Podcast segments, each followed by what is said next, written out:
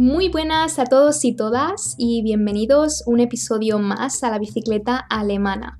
Yo soy Marta Belda y en 2017 y 2018 hice un Erasmus en Münster, Alemania, y actualmente sigo viviendo en este país.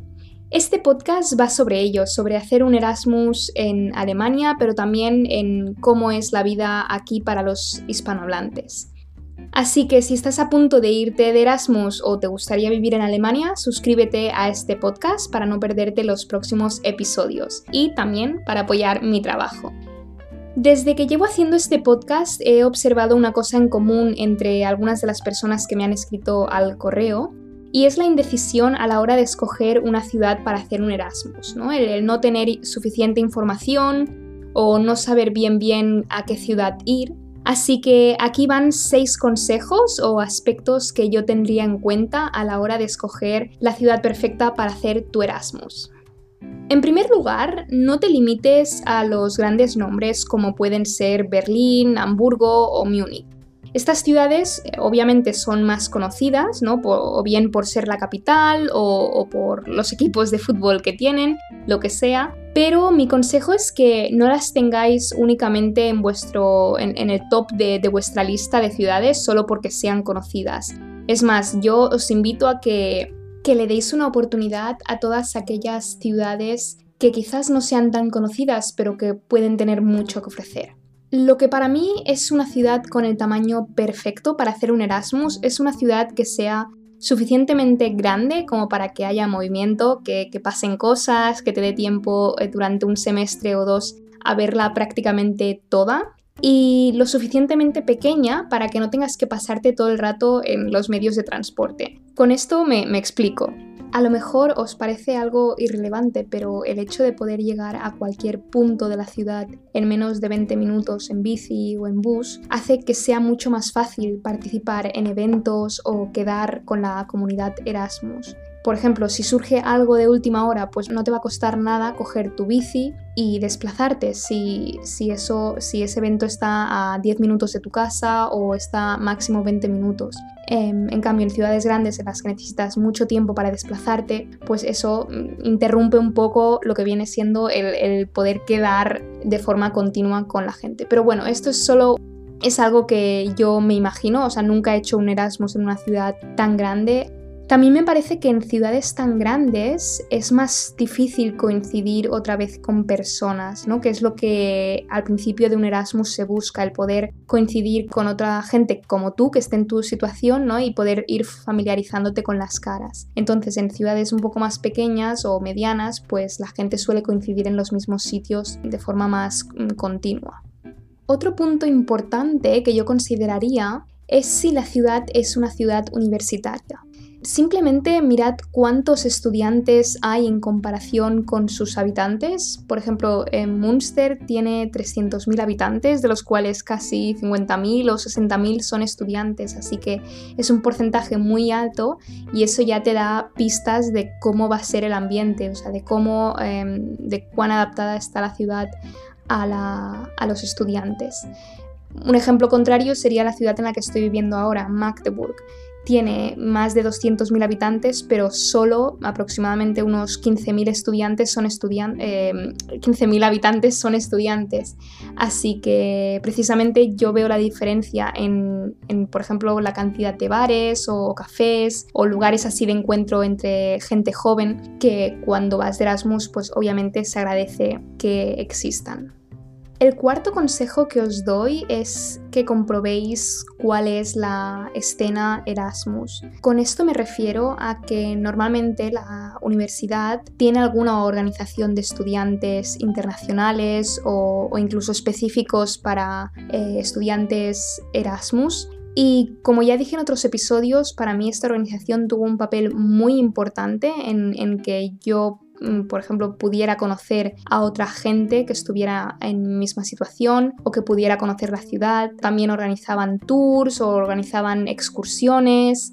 Entonces, todos estos eventos, que haya alguien que se encargue de organizarlos, es un puntazo. Entonces, yo lo que os recomendaría es que para comprobar cómo de grande es la escena Erasmus, que os metierais en Facebook y que buscarais eh, Erasmus Münster o Erasmus Heidelberg o Erasmus Múnich. Y así podéis comprobar mm, los eventos que hacen, si hacen excursiones o incluso las fotos de, de los eventos. Ahora quizás es un poco más difícil por el tema coronavirus, pero podéis fijaros en años anteriores o cómo están manejando ahora la situación, si siguen haciendo eventos, aunque sean online o lo que sea. Pero bueno, allí podéis comprobar que se cuece por esas ciudades.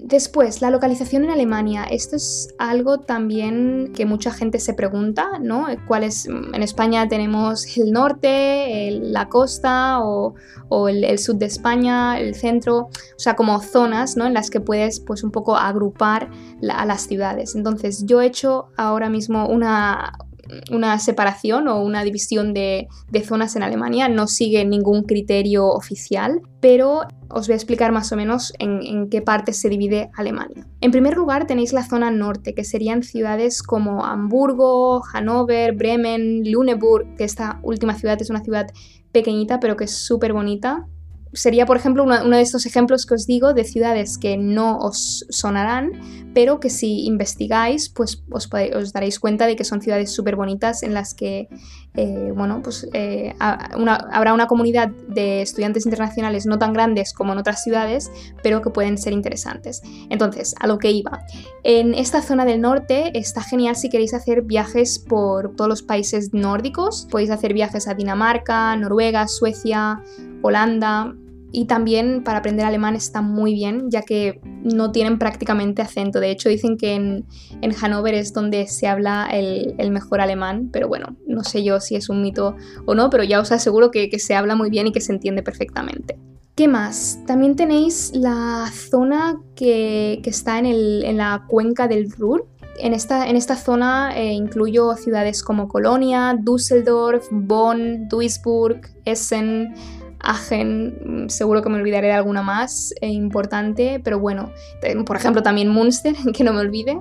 Pero eso, en esta, esta zona concentra una gran parte de la población alemana y de hecho económicamente también es bastante potente y está genial si queréis hacer viajes por Holanda, por Bélgica, incluso por Francia. Todas las ciudades, estas ciudades que os acabo de decir, están bastante cercas unas de las otras, así que es con el semester ticket, que es este ticket que, te dan en la universidad, podéis moveros por esta zona mm, cada fin de semana, ir a visitar una de estas ciudades em, después tenemos la zona del Sud, que aquí incluyo ciudades como Múnich, Frankfurt, Stuttgart, Nuremberg, Heidelberg, Mannheim, Freiburg, Regensburg, Tübingen. Bueno, hay, muchas ciudades por aquí, también es una zona que es, bastante rica, pero bueno, las ciudades están un poco más dispersas. ¿Vale? Si, si os metéis en Google, en Google Imágenes, toda esta zona tiene unas ciudades súper bonitas, con muchísimo encanto, que tienen, si, veis las fotos de los cascos antiguos o os, daréis cuenta que son este tipo de ciudades que, se, se tienen como imagen de ciudad alemana o ciudad así, pueblecito pequeño alemán. No sé si me estoy explicando, pero sí, como con esta arquitectura típica y, están muy bien. Entonces, en esta zona pues es muy fácil para poder hacer viajes a la Selva Negra o a Suiza, eh, Suiza o Francia y eso. Pero también os digo que en muchas de estas ciudades los precios de los alquileres son un poco más caros que, en el norte de Alemania, pero bueno, eso ya depende de, eh, de cada ciudad. Por último, tenéis la zona este, que aquí incluyo Berlín, Magdeburg, Jena, Leipzig, Erfurt, Dresden y, alguna más también.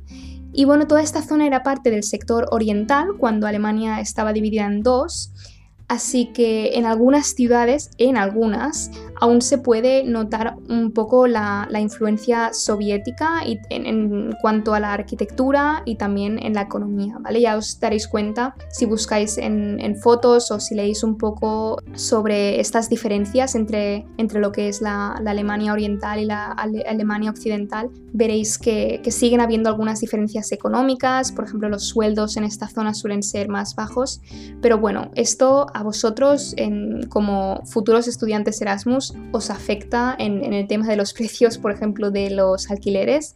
En esta zona suelen ser menores eh, y el coste de vida también suele ser menor. Así que si queréis vivir la experiencia alemana de una manera así un poco más barata, pues está bien considerar esta zona. Pero ese no es, no es, el, único no es el único beneficio. Em, también esta zona es perfecta para poder viajar por, por Polonia, por República Checa. Toda esa zona es, es, muy, muy interesante. Y poder viajar también a Berlín, mm, que, que es la capital. Enlazando con el tema de los precios, llego al consejo número 6. Tened en cuenta el presupuesto que tengáis para hacer el Erasmus, ¿vale? Hay ciudades que son más caras que otras, eso es obvio, pero la diferencia realmente os puede suponer un incremento de, de 1.000 o de 2.000 euros en, en total mmm, para vuestro Erasmus. por ejemplo, en Múnich es una ciudad muy cara para vivir, entre otros motivos porque los sueldos son más altos, entonces, por ejemplo, si una habitación te cuesta 300 euros en Münster, 250 en Magdeburg, pero 500 como mínimo en Múnich, pues haced vosotros mismos las cuentas y ya me decís lo que os ahorráis en seis meses. O sea, es, es mucho dinero con esto no os estoy invitando a que dejéis de considerar estas ciudades más caras, sino que tengáis en cuenta de que hay grandes diferencias entre ciudades en Alemania.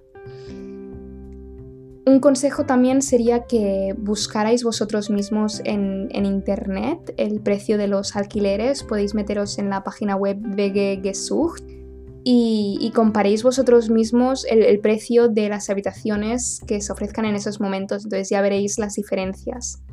Séptimo consejo, y este está relacionado con la compañía, con quien os vayáis a ir de Erasmus. Algunos de los miedos que tenemos cuando nos vamos de Erasmus es irnos solos, ¿no? El, el llegar allí y decir, vale, estoy solo, así que si me puedo ir con alguien que conozca mucho mejor pero como ya dije en otros capítulos, os animo enormemente a que no tengáis miedo de escoger una ciudad que nadie más en vuestra universidad haya escogido o, que os vayáis a una ciudad a la que, que no conozcáis nadie que se vaya a ir, ya que siempre habrá estudiantes internacionales en la misma situación que tú una vez llegues a la ciudad. Siempre habrá alguien que también haya ido solo y que, que quiera conocer a gente. Así que no os dejéis guiar solo por, vale, escojo esta ciudad porque mi amiga o, porque tal compañero también va a ir. Que sonará como una tontería, pero creo que mucha gente se guía por eso. Ya por último, vamos a hablar de la universidad del prestigio que pueda tener la universidad que podáis escoger yo considero que la calidad de la enseñanza en, la universidad es, importante, ¿no? También el prestigio que tenga tal universidad en, en vuestro ámbito, pero la verdad es que cuando te vas de Erasmus, mm, yo no lo considero como algo súper esencial a tener en cuenta para escoger entre una ciudad y la otra yo lo dejaría como un punto importante, ¿no? Si puedes escoger entre una buena universidad y una que no lo sea tanto, pues obviamente coges la buena, pero no lo consideraría como el aspecto más importante a considerar para escoger una ciudad o la otra. Espero que me haya explicado algunos de los consejos o algunos de los motivos. Eh, son un poco difíciles de explicar. Si no te has ido aún de Erasmus, yo creo que me entenderéis una vez estéis en la ciudad. Y en general os diría que eso, que no os dejéis guiar por, por los grandes nombres, que hay muchas ciudades que valen mucho la pena de visitar y que al fin y al cabo te vas de Erasmus para pasarlo bien uno de los puntos que, en los que he coincidido con mucha gente es que da igual donde te vayas, siempre mm, te lo vas a pasar bien, es una experiencia que allá donde vayas vas a vivir con, con muchas ganas. Así que espero que os haya podido ayudar y que tengáis un poquito más claro qué ciudad escoger. Y si tenéis cualquier duda podéis escribirme a mi correo labicicletaalemana.gmail.com y os espero en el próximo episodio. Adiós.